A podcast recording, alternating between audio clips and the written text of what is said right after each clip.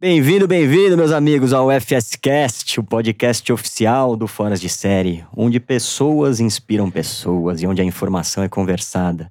Eu sou Rafael Capelli e comigo aqui do meu lado esquerdo, Alisson Paese. E aí, galera? Na minha frente, o meu caro André Barros. Eu tô impressionado com essa abertura. Maravilha. Então, estamos evoluindo, estamos evoluindo. E no dia de hoje a gente vai falar de influenciadores digitais e as suas relações com as marcas e com as agências. Eu ouvi dizer que vai ser um masterclass hoje, não vai ser um papo. E para esse masterclass de hoje, nada mais, nada menos do que Maurício Almeida, VP de mídia da Publicis Brasil. Fala Rafa, Alisson, André, valeu pelo convite. Muito legal estar aqui com vocês. Masterclass tá de brincadeira, né, cara? Todo lado do André aqui. Você quer falar de Masterclass sobre influenciadores? Que? Está de brincadeira. É. Mas eu vim aqui bater um papo. Obrigado pelo convite. Legal. Uma honra estar aqui com vocês. Vamos lá, vamos conversar um pouquinho vamos e lá. ver como que a gente está trabalhando isso na agência, na Publicis. O canal, na verdade, que tem crescido muito. A demanda tem crescido muito.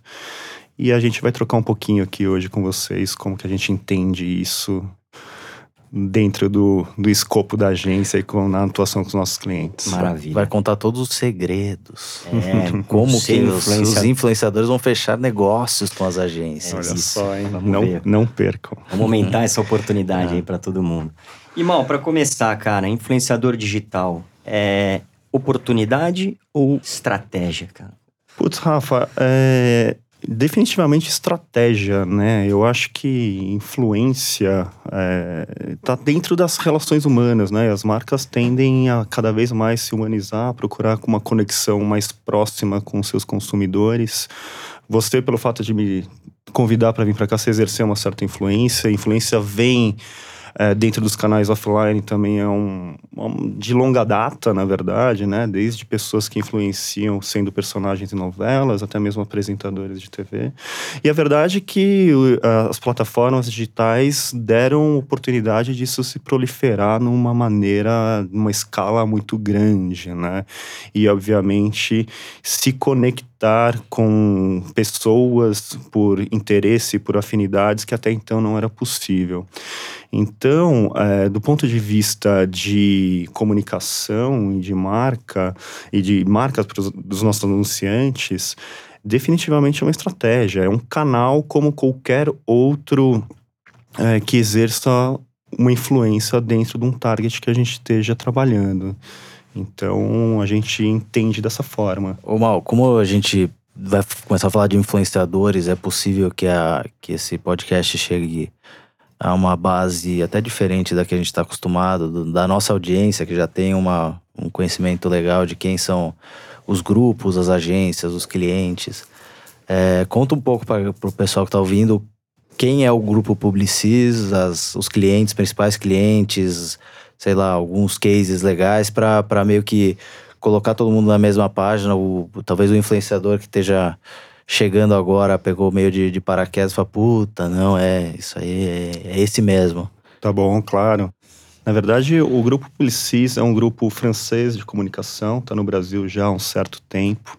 Tem algumas agências dentro da, da holding, como a, a própria Publicis, que é onde eu trabalho, a DPZT, a Léo Burnet, a, a Sapient, a Talent, enfim, é um pool de marcas de agências trabalhando para diversos anunciantes no Brasil.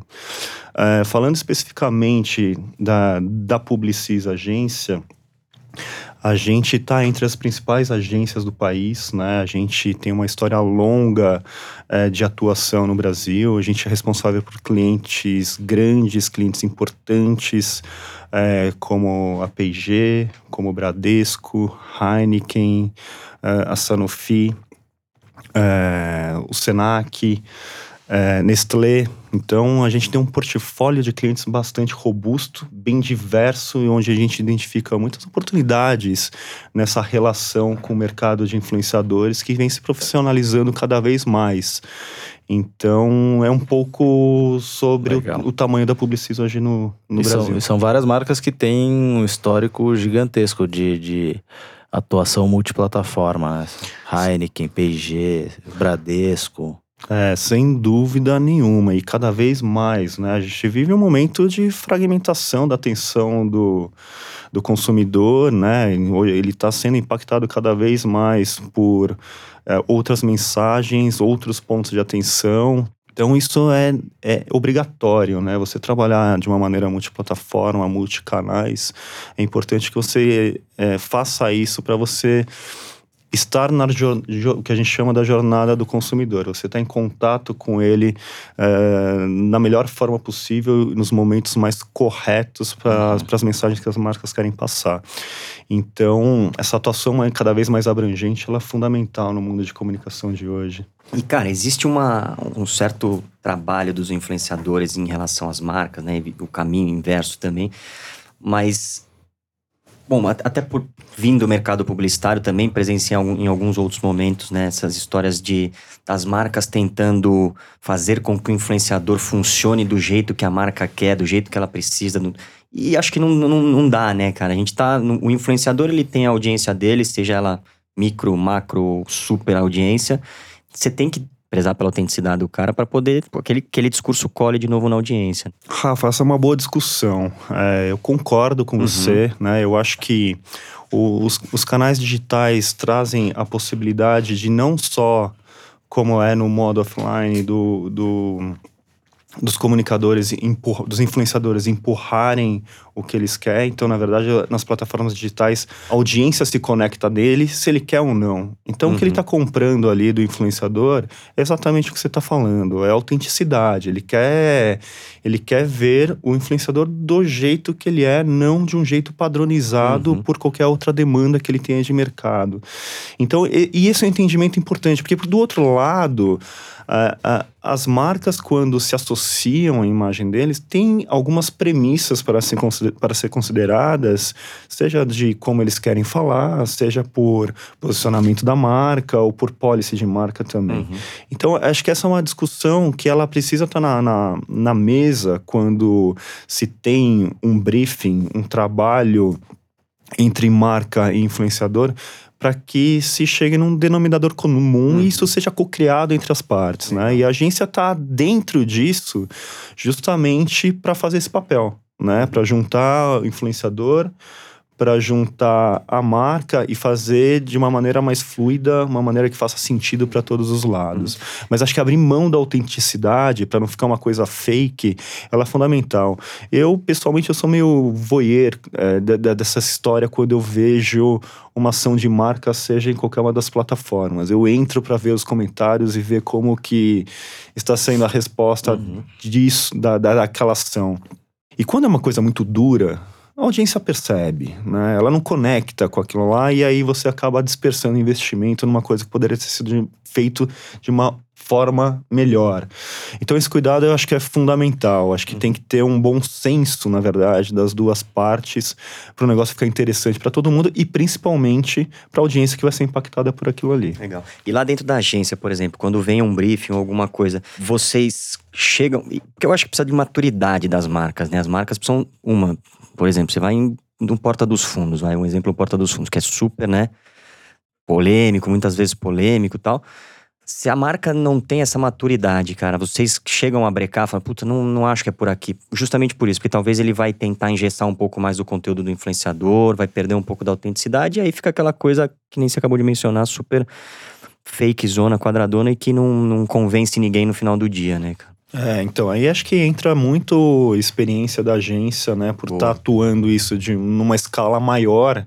Quando você olha um anunciante, ele está trabalhando o portfólio de marcas dele. A agência está uhum. trabalhando isso na escala da agência inteira, com mais anunciantes, mais marcas. E aí tem uma certa experiência do time para saber como conduzir. Uhum.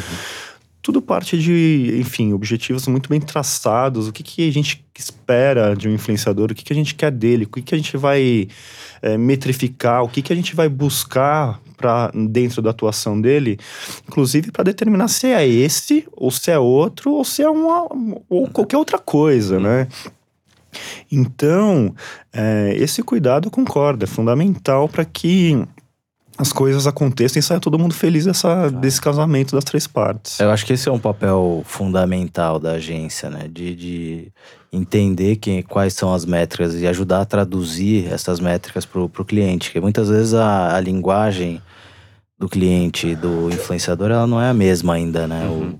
O, pelo simples fato que o cliente está acostumado a ver as métricas de uma maneira já uh, histórica, né? E o influenciador ele tem uma nova forma de apresentar, ou, ou às vezes nem sabe como apresentar, dependendo da maturidade do influenciador. É, isso é. Eu concordo. Desculpa, não, não, você ia falar uma Era coisa. até isso que eu ia perguntar, uh, falando do lado do influenciador, assim, qual que é a tua análise, a tua análise desse trabalho, desses trabalhos que vocês têm feito, da maturidade profissional, uh, de entrega, de pós-venda que esses influenciadores têm hoje com as marcas. De fato, eles evoluíram? Ou eles continuam eh, seguindo a linha de post versus quantidade versus uhum. uma entrega definida? Viu. Eu acho que é um segmento que está se profissionalizando, né? A gente tem, obviamente, é, influenciadores que já estão praticando é, esse lado comercial em maior escala eles já, com, já entendem melhor a linguagem de negócio que as agências e anunciantes trazem, né? O que, que eles esperam, como eles querem metrificar o retorno do investimento que está sendo feito deles. Eu já vi alguns casos também completamente opostos, né? De, de você trabalhar com influenciadores que o cara não aparece, porque não é o dia a dia dele. Ele não está necessariamente não está lá para trabalhar a favor de uma marca. Ele está lá para produzir o conteúdo dele uhum. e ele passa por esse processo de profissionalização é, e captação de investimento, de recurso no, no decorrer do desenvolvimento dele. Então, é, tem as duas coisas. E a gente acho que a gente está num, num, processo acelerado de amadurecimento, porque tem tido muita oportunidade. Uhum. É, nesse segmento e a gente tem identificado, identificado isso dentro da Publicis com o aumento da demanda.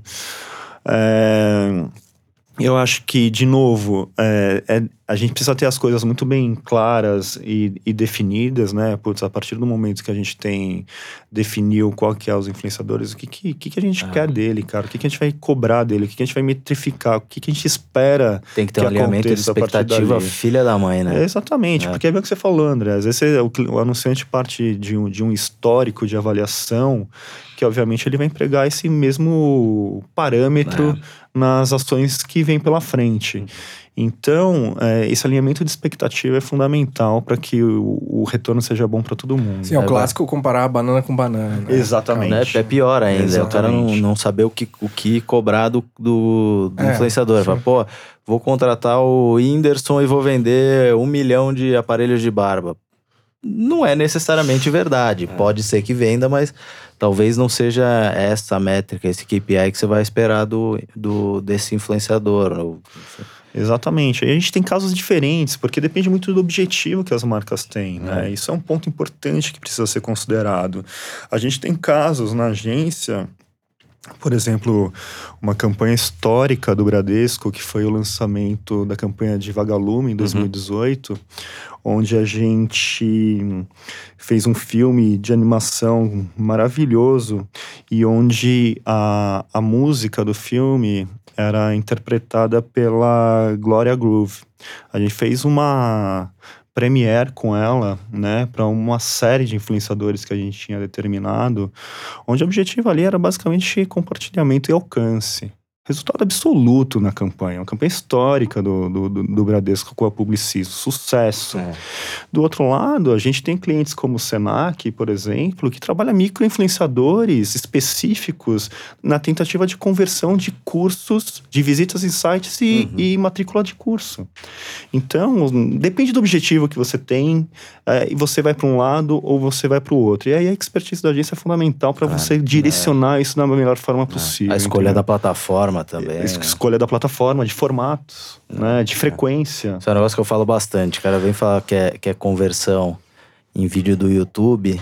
Ah, hum, já torce o nariz, né? Puta, É, a plataforma que não quer te ajudar a tirar a gente de lá é o YouTube. Nem Então, te dá com- feature pra converter. É, então a ela vai ser muito mais complicada. É, então, é exatamente. Você precisa considerar a característica de cada plataforma dentro do objetivo que você tem. É.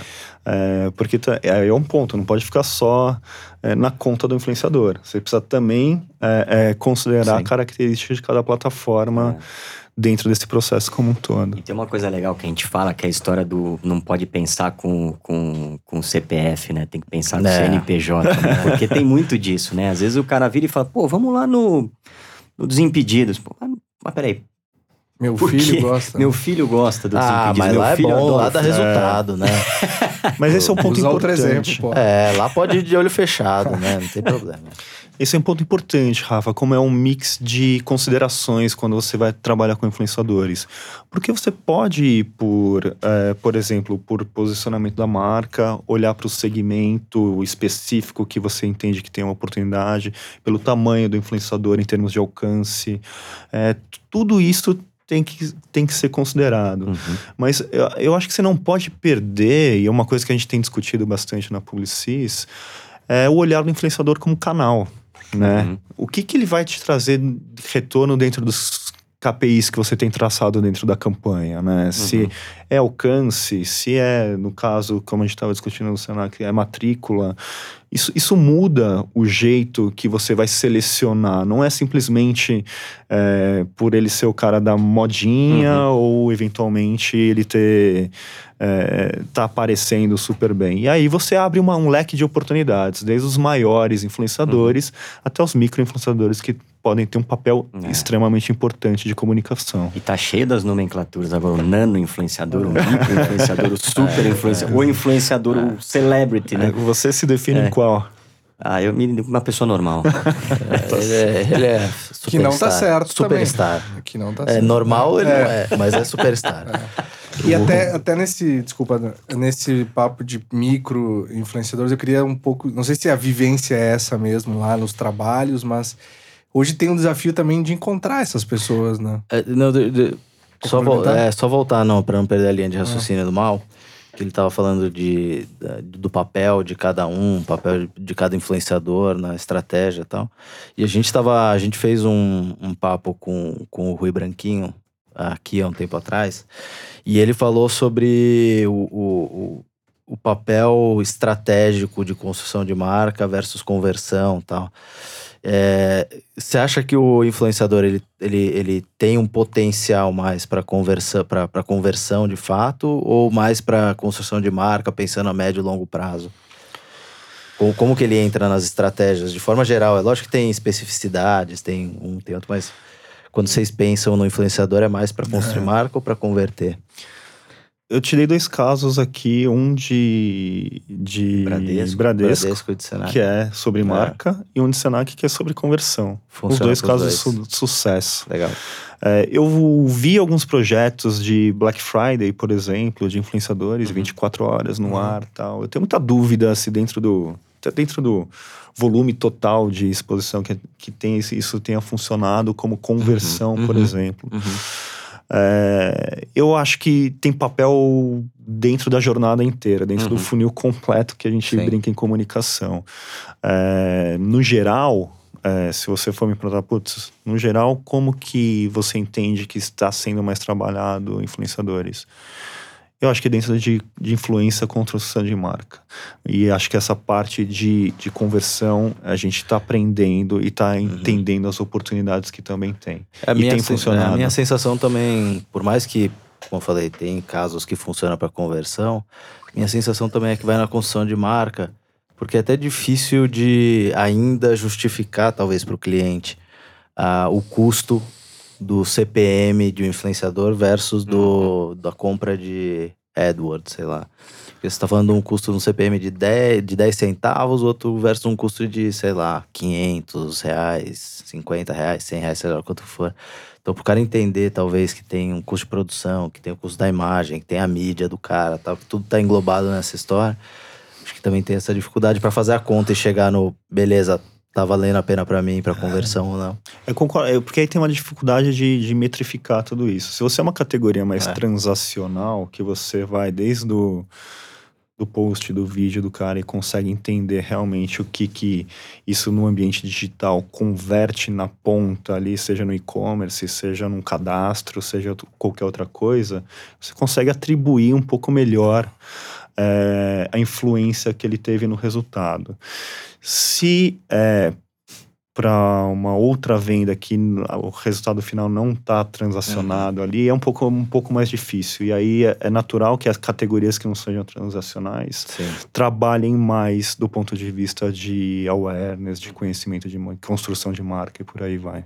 Um desafio atual que tem é, de fato, cada vez mais micro-influenciadores aparecendo e, de fato, mais, mais até de um formato mais profissional, até já buscando receita, buscando um trabalho mais organizado, mais estruturado. Só que surgem muitos regionais, aí tem esse desafio de entender todo esse mapa de, de micro-influenciadores. Como é esse trabalho lá? Se vocês terceirizam esse trabalho ou vocês conseguem, de fato, ir para uma caça mais mais profunda e tentar achar essas pessoas em fazendo esse trabalho de voyeur em outras É. campanhas e procurando.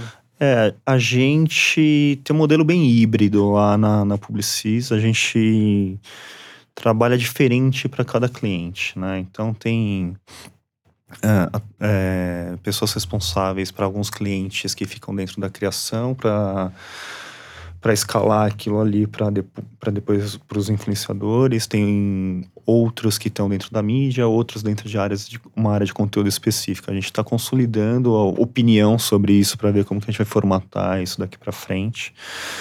Mas no geral eh, a gente sim usa parceiros para isso e a gente tem aportado ferramenta para trazer inteligência para a decisão, né? Para mensuração, para entender o tamanho, o poder de engajamento. Se o cara compra a base, se o cara não compra a base, se ele vai bem em específico tema, se vai bem, vai bem em outras coisas, para justamente a gente tentar é, profissionalizar essa atuação, para a gente ter poder de argumentação com os nossos clientes e fazer o melhor trabalho, a melhor- recomendação é, de uma estratégia de influenciadores. Então, é, a gente trabalha muito caso a caso, cliente a cliente. Tem cliente que gosta de trabalhar com, não tem nenhum problema trabalhar com as famosas agências de influenciadores, outros preferem que a gente faça isso a partir da Publicis, as, tem outras que têm internalizado pessoas também para até manter relacionamento com influenciadores que eles acham importante. E a gente junta as cabeças para fazer isso da melhor forma. E é engraçado até essas agências de influenciadores. Bom, primeiro, o, o meio publicitário é, é, é muito peculiar, né? Que ele, quando. E muito inteligente, até de certa forma, porque quando ele não entende direito, ele. Beleza, eu, eu- existe a agência da agência, né? Deixa o cara fazer ali, vamos entendendo, vamos entendendo, depois é, rola aquisição, aí traz, traz para dentro da empresa, ou, ou traz para o grupo, ou traz as pessoas, mas cria o seu próprio, que é muito inteligente. Mas se for ver até os, os essas agências de influenciadores, tem super poucas que, que acredito que são credenciadas a trabalhar com uma Publicis, com uma WPP, com sei lá quem mais. Sem dúvida, André, não cabe numa mão. Não É. cabe numa mão. A gente é muito criterioso com isso, justamente para não cair na, na questão de overpricing. é, é, isso, isso a gente leva muito a sério lá dentro. A gente fez uma seleção detalhada em cima de quais são as ferramentas que esses caras, proprietárias que esses caras Sim. têm e tal. É, e aí a gente vai formando a nossa opinião. A gente está olhando também pro, pro, pro grupo Publicis, ele, que está desenvolvendo ferramentas ah, em, cima, em cima disso. A gente está olhando de perto como que a gente tropicaliza isso para o Brasil futuramente. Então, é o que eu te falei, como é um mercado relativamente, relativamente, bem relativamente novo, a gente está achando a melhor forma de como que a gente se estrutura para isso. A gente já tem alguns movimentos feitos, a gente deve ter uma mu- mudanças é, é, bem a, a curto prazo de como que a gente vai se estruturar para ganhar mais velocidade e atender cada vez melhor os nossos clientes dentro da Publicis. E tem um, mudando já de tema, tem um gatilho para o cliente entender se ele precisa de fato utilizar um influenciador de mercado ou formar esse cara dentro da empresa? Eu sei que existem situações X e vai depender da estratégia e do planejamento, mas se puder falar um pouquinho disso, assim, existe essa conversa de algum momento falar assim, cara, se a gente formasse um cara daqui, trouxesse um cara que dentro da companhia já, já tem um, um perfil que talvez funcione? Existe esse tipo de conversa? A gente está olhando para essa possibilidade de estruturar internamente com pessoas que tenham expertise em cima disso, é, com ferramenta na mão para def, def, definir a melhor estratégia. Sim, é possível. Mas no cliente? Tu está falando Não, na agência? dentro da agência. Ah, dentro da Da agência, nossa sim. agência. O né? mercado financeiro faz muito isso, né? Quase todas as É. XPs da vida tem, tem um influenciador formado em casa, né? Sim. Então, isso É, porque eles, é, no- principalmente essas grandes de, que têm redes de, de varejo, de assessores, porque elas precisam ter uma comunicação interna super desenvolvida. Então, normalmente já tem um cara lá que tá tocando a comunicação diária, Ah. do morning call, etc. E normalmente esse cara é o que acaba se destacando para se tornar depois o futuro influenciador, aconteceu em alguns casos. Ou abrir a porta para outros olhar e falar, puta, tem, tem um cara aqui que, que tá fazendo e me inspirou a, de fato. Mas ele tentar." se tornar um influenciador ou um estrategista de influenciadores? Isso que eu não entendi. Não, a, ideia- a empresa, ao invés dela trazer, ou em determinado momento, um influenciador de mercado e encaixar no planejamento dela, se existe uma conversa dela, fala assim, cara, eu tenho aqui dentro da minha empresa duas pessoas que eu queria levar ao patamar de embaixador da minha marca.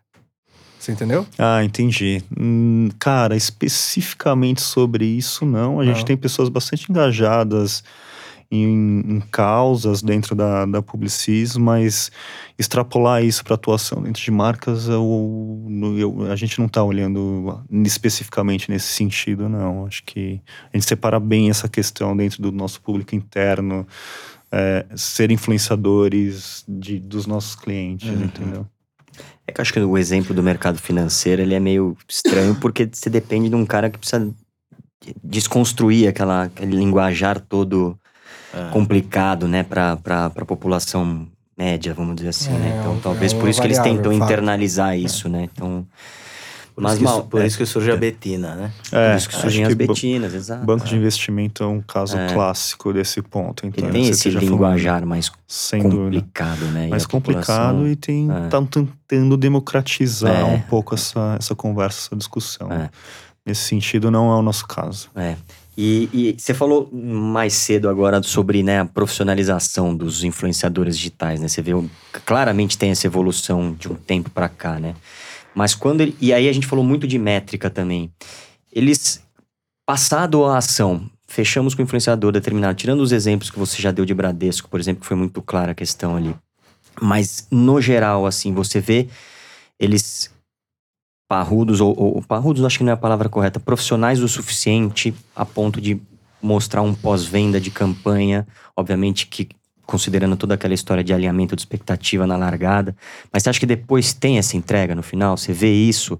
Porque é uma coisa que sofre, né? O cara, se de repente o alinhamento foi errado na largada, esse cara se ferrou no pós-venda, né, cara? Então, vamos falar de CAC aqui, pô, e o cara não entregou, né? Então, É, eu acho que você acertou, cara. Sofre. Você sofre às vezes para ter um pós-venda. É, acho que vai muito também da, da, da agência ter o cuidado do acompanhamento da ação, da evolução dela e da reverberação dela, o tagueamento de tudo isso para que a gente consiga metrificar e, e- e ter opinião se deu certo ou se deu errado.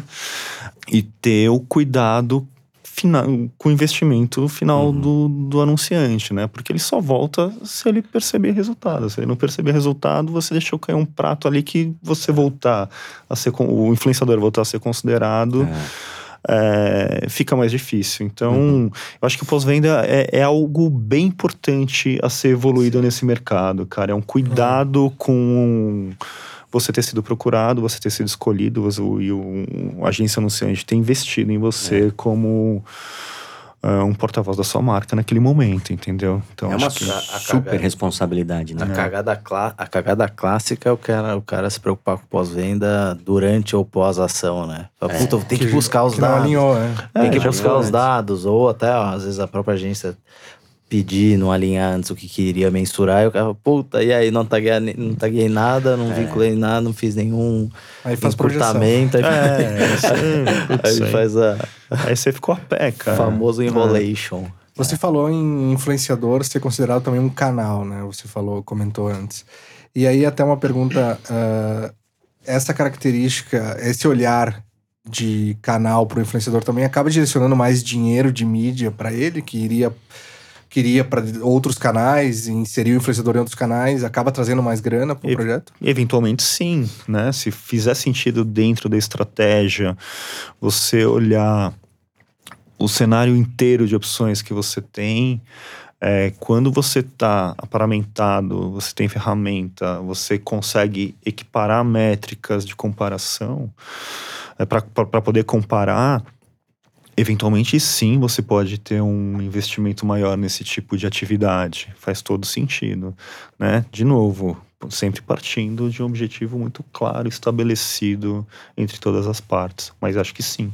A parte da, de inovação, o Bradesco ele tem uma, uma pegada forte de, de inovação, né? Tem iniciativas legais de inovação. Como é que, como é que vocês, da parte de comunicação, tratam a Bia, por exemplo, ou outras iniciativas de inovação, não só do Bradesco, mas de outros clientes.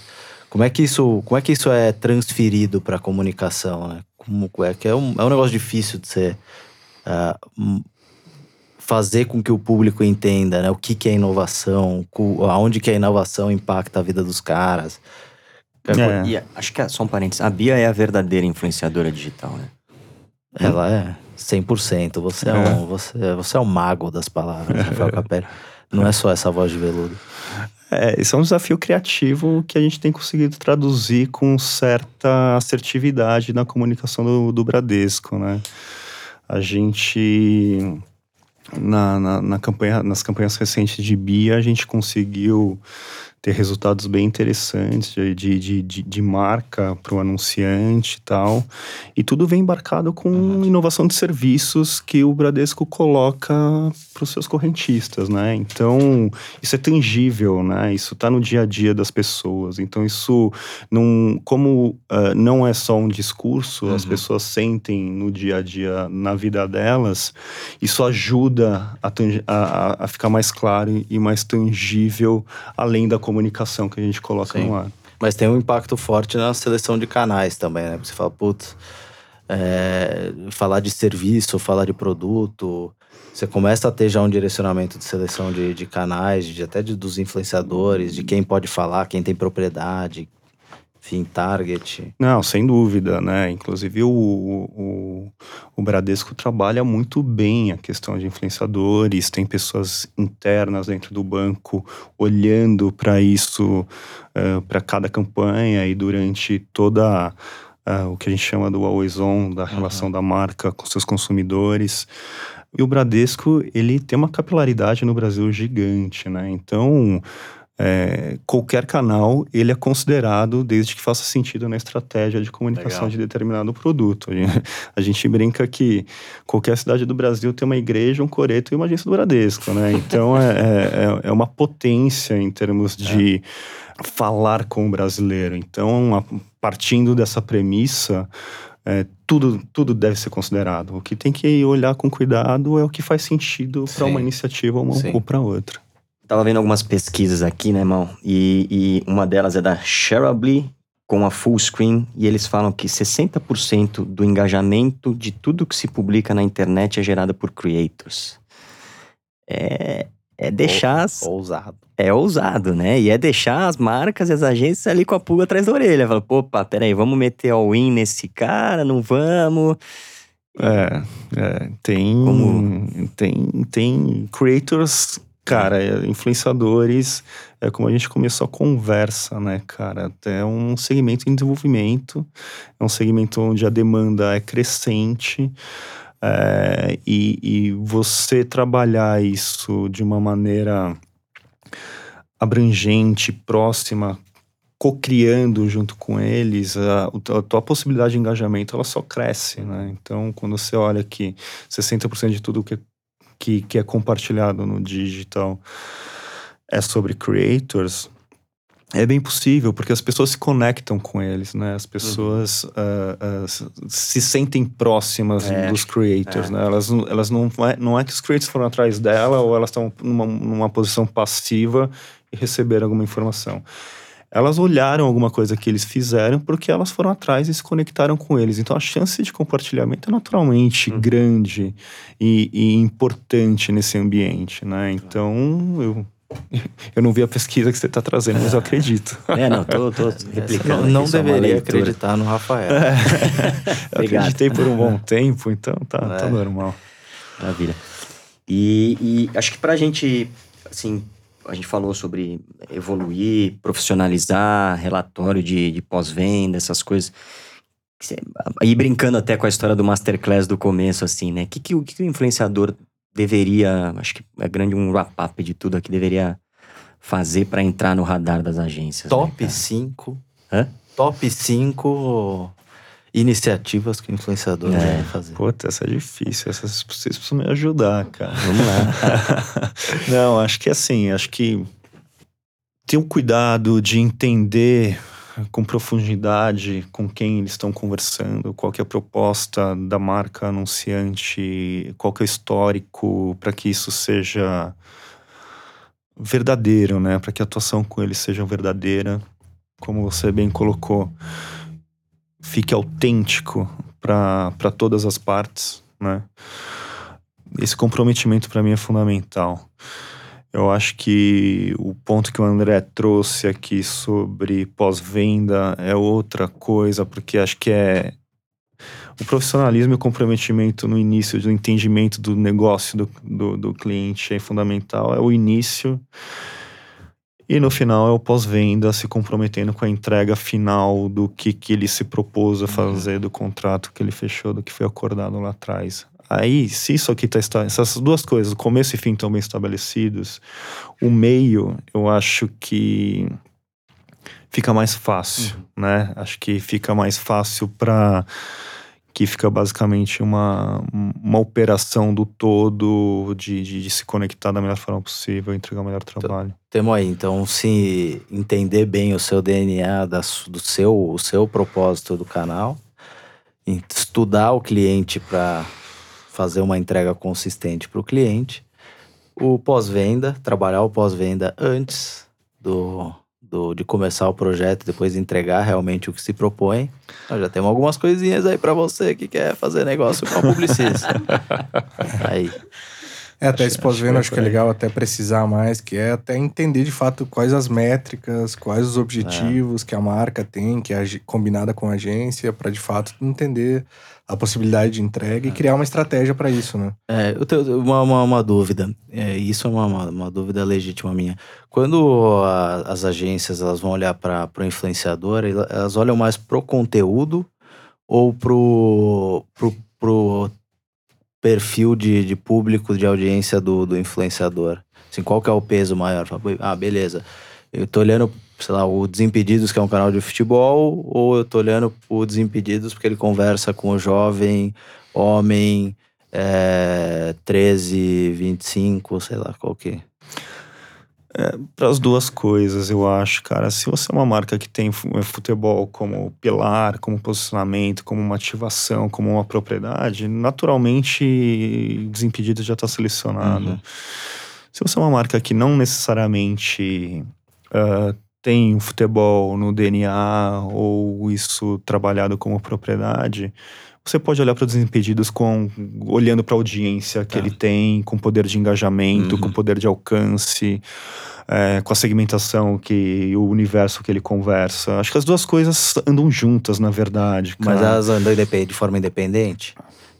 Uma, você acha que uma marca pode abraçar um, um, um canal pelo, pelo perfil de audiência, mesmo que talvez não seja tão óbvio o, o link de, de conteúdo? É, eu acho que abraçar, é, de ter uma relação longa, duradoura, tô entendendo que é isso que você quer dizer. Uhum. Eu acho que por posicionamento de conteúdo, talvez ela faça mais sentido, né? É, numa atuação específica de campanha, onde você define um target, uma, um público que você quer conversar tal, Uhum.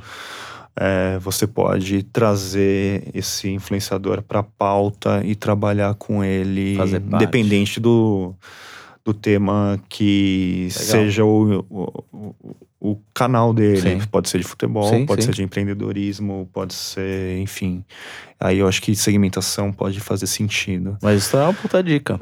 É, É, uma puta dica pra quem tá, tá aí na, trabalhando, fazendo conteúdo que às vezes tá batendo cabeça ah, pra tentar achar marcas, né? Assim, exatamente. Por exemplo, vamos pensar num outro, num outro exemplo. Vamos sobre Procter, fraldas, Pampers.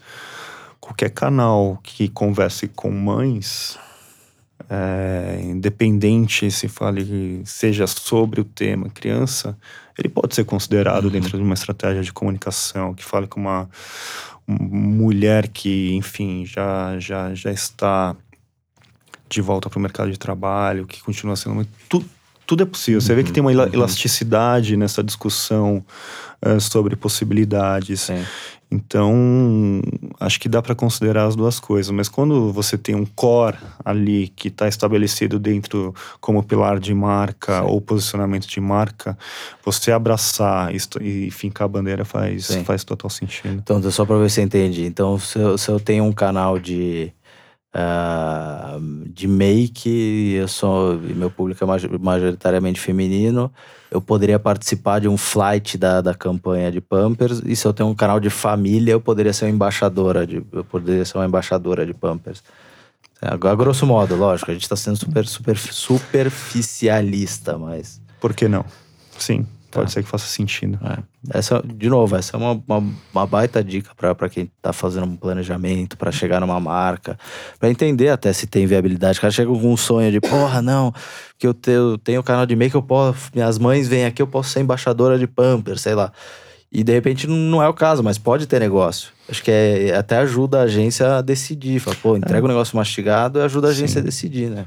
Por isso que eu tô falando aqui ferramenta para você entender Uhum. a fundo é, essa audiência que se conecta com o canal é importante para Uhum. você é, encontrar alternativas com que esse influenciador se conecta. E aí você consegue ampliar o leque, talvez, de Sim. atuação desse canal.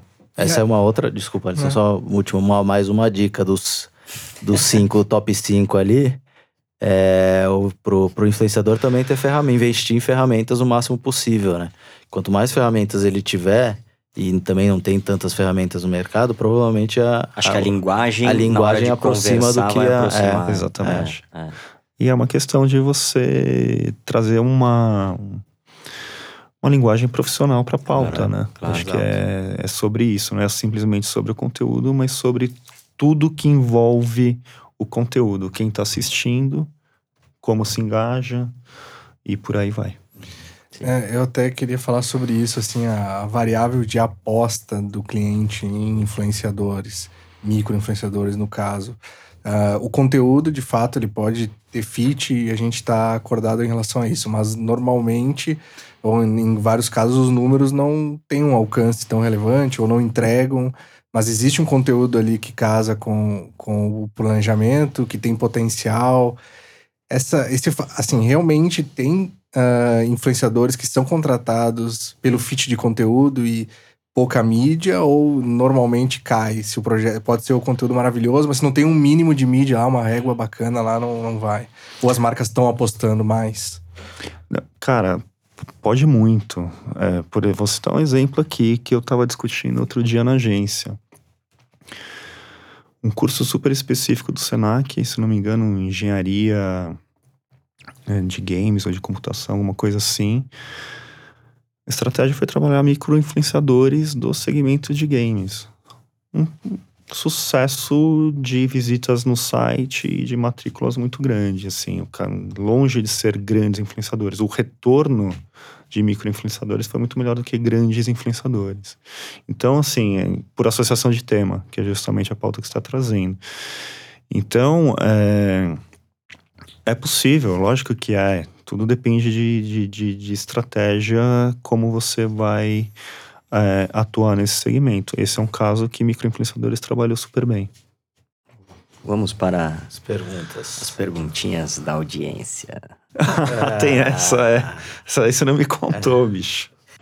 Eu sou o Fernando, falo aqui de São Paulo. E a minha pergunta para o Maurício é a seguinte: É, dentro das agências e no próprio cliente, qual que é a percepção dele em relação a, a quanto os influenciadores é, já estão na rotina do pensamento criativo, de mídia, enfim, e da importância deles num plano de mídia. Se na visão dele ainda é necessário é, ter mais treinamento, conhecer é, um pouco mais sobre, sobre esse universo, ou se não, se nas agências, no cliente, isso já é uma rotina comum, considerar os, os influenciadores dos planos, enfim, na percepção dele em qual estágio estamos em relação é, aos influenciadores, a essa plataforma. Muito bom, Rafa. Mandou bem. Boa pergunta do Fernando. Do Fernando. Você conhece o Fernando? Não, é da audiência. Da audiência, tá bom.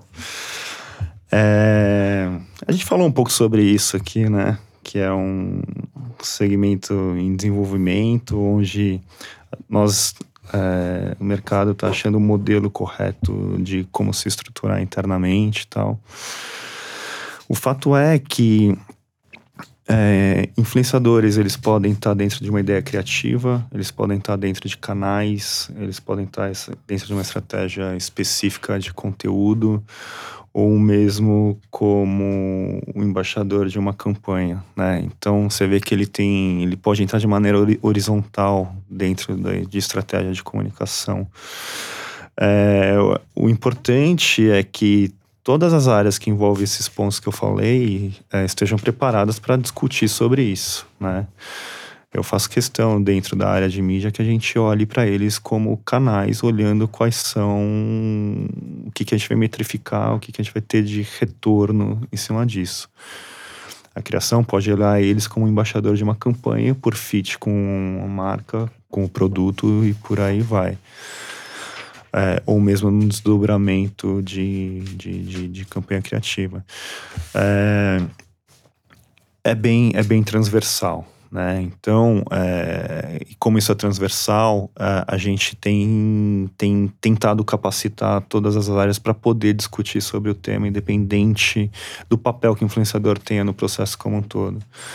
Eu tenho puxado muito isso na mídia para ter um olhar de canais e a gente tem evoluído rápido com, com esse olhar. Para finalizar, eu vou por uma última perguntinha da nossa audiência. Vamos lá. Fala galera do Fora de Série, meu nome é Mauri. É, em primeiro lugar, parabéns pelo trabalho consistente que vocês estão fazendo.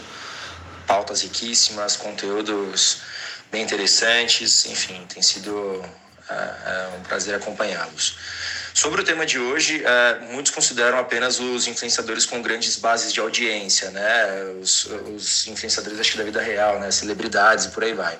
E também é, é, alguns donos de grandes perfis de, de, verticais, né? Mas existe também um nicho que, que acho que é pouco explorado, até que é de micro-influenciadores, né? Basicamente são as subcelebridades das redes sociais, né? Então, aquele perfil que tem 20, 30 mil seguidores e por aí vai com conteúdo, com pauta relevante e interessante. Minha pergunta para o Maurício é como que ele avalia a utilização desses micro-influenciadores nos planos e nas, nas estratégias das marcas hoje. Beleza? Valeu, abraço. Cara, a gente discutiu isso também. Discutiu também, a gente, acho que a história do bastante Senac, sobre né? isso, né? Esse teu exemplo do Senac, eu acho que você também trouxe as novas nomenclaturas em cima de influenciadores. Não influenciadores não tinha ouvido ainda. Tem, tá, é... lá, cara. tá lá, tá lá. Abre o olho. É. Rafa, é. arroba Rafa Underline Tá na pauta. Eu acho que é, o mercado tá olhando sim para isso. É, às vezes, por menos alcance é, e base que tenha um influenciador, e voltando para o ponto do André, se ele tiver uma aderência ao tema, ao conteúdo, ao que precisa ser comunicado, engajamento e conversão é maior. É o caso claro. que eu citei aqui. Então, é, eu acho que está tudo na mesa, né? É, tá tudo na mesa sendo discutido e acho que as oportunidades aparecem de, de, de briefings muito claros, objetivos muito bem traçados, é, o que, que a gente espera de uma atuação com influenciadores e acho que tem espaço para atuação em todos os segmentos e de todos os tamanhos. Bom, foi isso, gente. Mais um FS Cast para conta com o nosso queridíssimo Maurício Almeida, o Mal VP da Publicis. Foi realmente um masterclass. Foi realmente um masterclass. Muito obrigado, André. Muito obrigado, Alisson, por mais Valeu. uma Valeu, foi jornadinha demais. legal. Obrigado. Foi uma honra estar com vocês aqui. Muita sorte pra vocês. O canal já tá bombando. Obrigado, valeu. E eu tá aqui fazendo parte desse conteúdo com vocês, que são pessoas que realmente fazem esse masterclass. é, Fizeram um masterclass pra mim. É legal demais. Obrigado pelo convite. Valeu. Até a próxima. Valeu, galera. Esse foi mais um FS Cast. Nos vemos e ouvimos nas próximas quartas-feiras. Não deixe de seguir a gente nas redes sociais no arroba Fora de Série, em todas as plataformas de podcast. Siga também o Maurício no Instagram, arroba malbegli, B-E-G-L-I. Também no Facebook, Maurício Beglonome de Almeida. No LinkedIn, Maurício B. de Almeida. E siga também, arroba Zero André Barros no Instagram. Valeu. Valeu. Valeu.